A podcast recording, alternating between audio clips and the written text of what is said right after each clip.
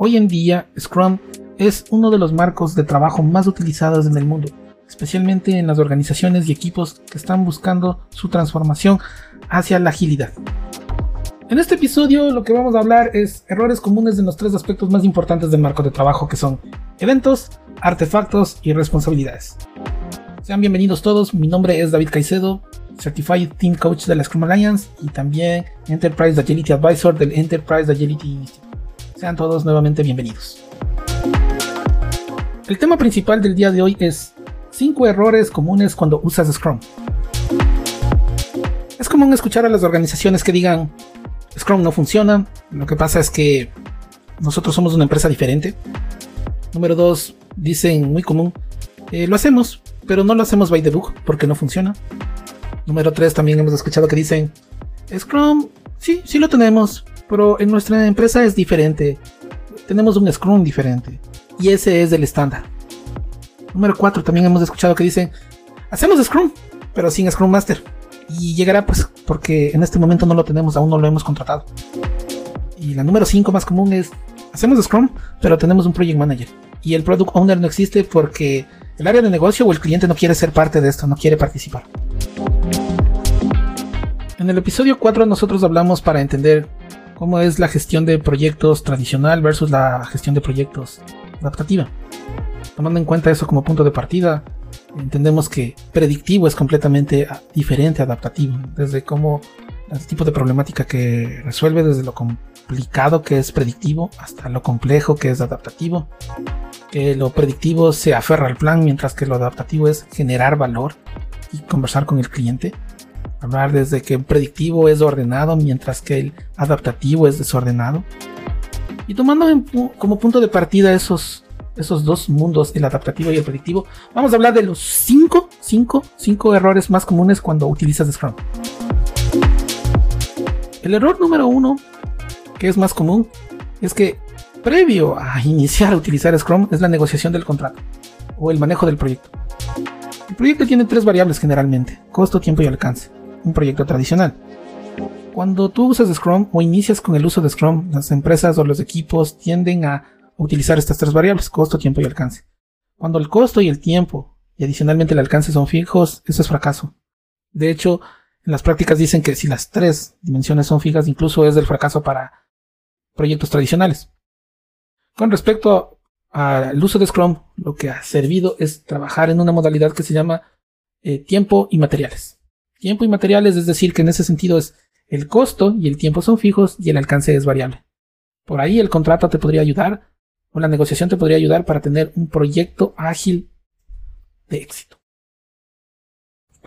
El error número dos es pensar que porque es un marco, puedes modificarlo como tú consideras. Es decir, puedes eliminar un evento, como la retrospectiva, puedes cambiar las responsabilidades de un rol porque a ti no te gustan, o incluso puedes eliminar uno de los tres roles. También pensar que tú puedes eliminar o incrementar artefactos. Tú lo puedes hacer. Puedes incrementar o eliminar algún evento, un rol o artefacto, pero al momento que lo haces ya no es Scrum. Si tú quieres tener un buen Scrum, respeta la base, es decir, los eventos, los artefactos y los roles y las responsabilidades de los roles. El error 3 más común es utilizar la Daily Scrum como una reunión de estatus me he topado muchísimo con que los product owners encuentran este espacio como una oportunidad para preguntarle al equipo dónde están, qué están haciendo y cuánto les falta para terminar. De eso no se trata. El Scrum es una oportunidad para poder adaptarse hacia el objetivo que está planteado en la iteración. Así que yéndonos un poco hacia atrás, el ciclo de mejora continua es Plan, Do, Check, Adapt. Eso es el ciclo original de Demi. Dentro de ese ciclo es, fue la inspiración para la gente que hizo Scrum. Por eso, de alguna manera, el sprint está constituido por sprint planning, ejecución, sprint review y sprint retrospective. Es decir, internamente es un ciclo de plan, do, check, act, es un ciclo de adaptación, es un ciclo de mejora continua. Pero como los autores se dieron cuenta que la complejidad es muy alta hoy en día, entonces adicionaron, agregaron un evento que es la Daily Scrum. Y la Daily Scrum es otro evento de 15 minutos que te permite adaptar. Cuando las personas están preguntando dónde estoy ahora y qué hice ayer con respecto al objetivo del sprint o de la iteración, el objetivo es que ellos puedan adaptarse de manera diaria con respecto al objetivo, es decir, es un PDCA chico. El error común número 4 es no priorizar. El product owner no prioriza, el equipo no prioriza y por ende se llena de trabajo hasta el cuello. ¿Por qué no priorizan? Porque las personas piensan que si cumplen lo que se tiene durante el sprint, necesariamente se va a llegar a generar impacto. Y eso no es cierto. Recuerden que Scrum es un, marco de enfoque experimental, entonces hay que adaptarse y por ende hay que priorizar todo el tiempo. Hay que priorizar en las dailies, hay que priorizar durante el sprint, hay que, hay que priorizar product backlog, hay que priorizar el sprint backlog. Si no hay priorización y no hay impacto en los objetivos de negocio, ¿qué va a pasar? El equipo se va a transformar en un equipo de delivery. Para poder entender que el equipo está generando impacto, la empresa tenderá a entender que entonces, si me entregas 10 cosas, podrías entregarme más. Entonces van a entregar 10 cosas, luego 15, luego 20, luego 30.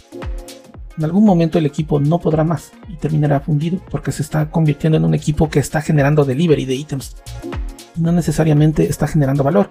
La generación de valor implica utilizar la regla de Pareto, encontrar el 20% que genere el 80% de impacto.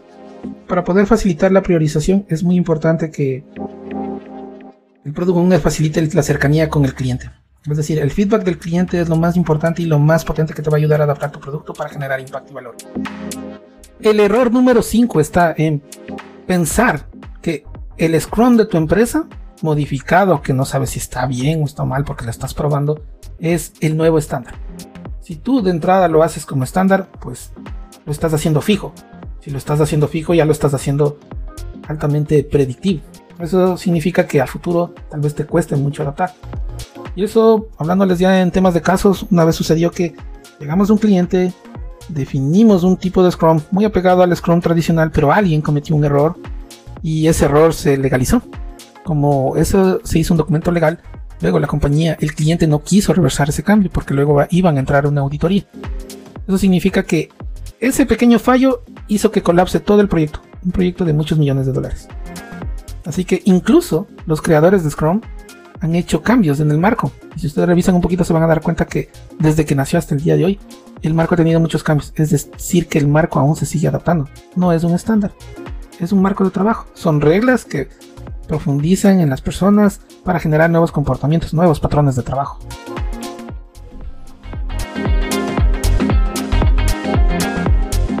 En conclusión, es muy normal cuando las empresas están utilizando o inician su camino en el uso de Scrum pues alejarse un poco de la guía y buscar adaptarlo, tropicalizarlo, customizarlo. Pero luego te empezarás a dar cuenta que el hecho de haberlo customizado o haber evitado algo, agregado algo, es la misma causa del problema. La parte importante es que no promuevas que el marco es un estándar, porque en ese momento se vuelve estático y si ya se vuelve estático ya no lo puedes adaptar. Lo importante es trabajar y entender que estás aprendiendo y para poder aprender tienes que experimentar y en momentos te equivocarás y si te equivocas, ¿qué va a suceder? hay que capitalizar ese aprendizaje. Al final, después de un tiempo o quizás ya, te has dado cuenta que el marco tal como está funciona. Y si no, pues te invito a no estandarizarlo, sino a tomarlo como algo más flexible en donde tú puedes adaptar adaptar los comos, porque de ahí los roles, eventos y artefactos son fijos, son fijos y funcionan bastante bien. Muchas gracias por tu tiempo, tu atención será hasta una próxima. Chao.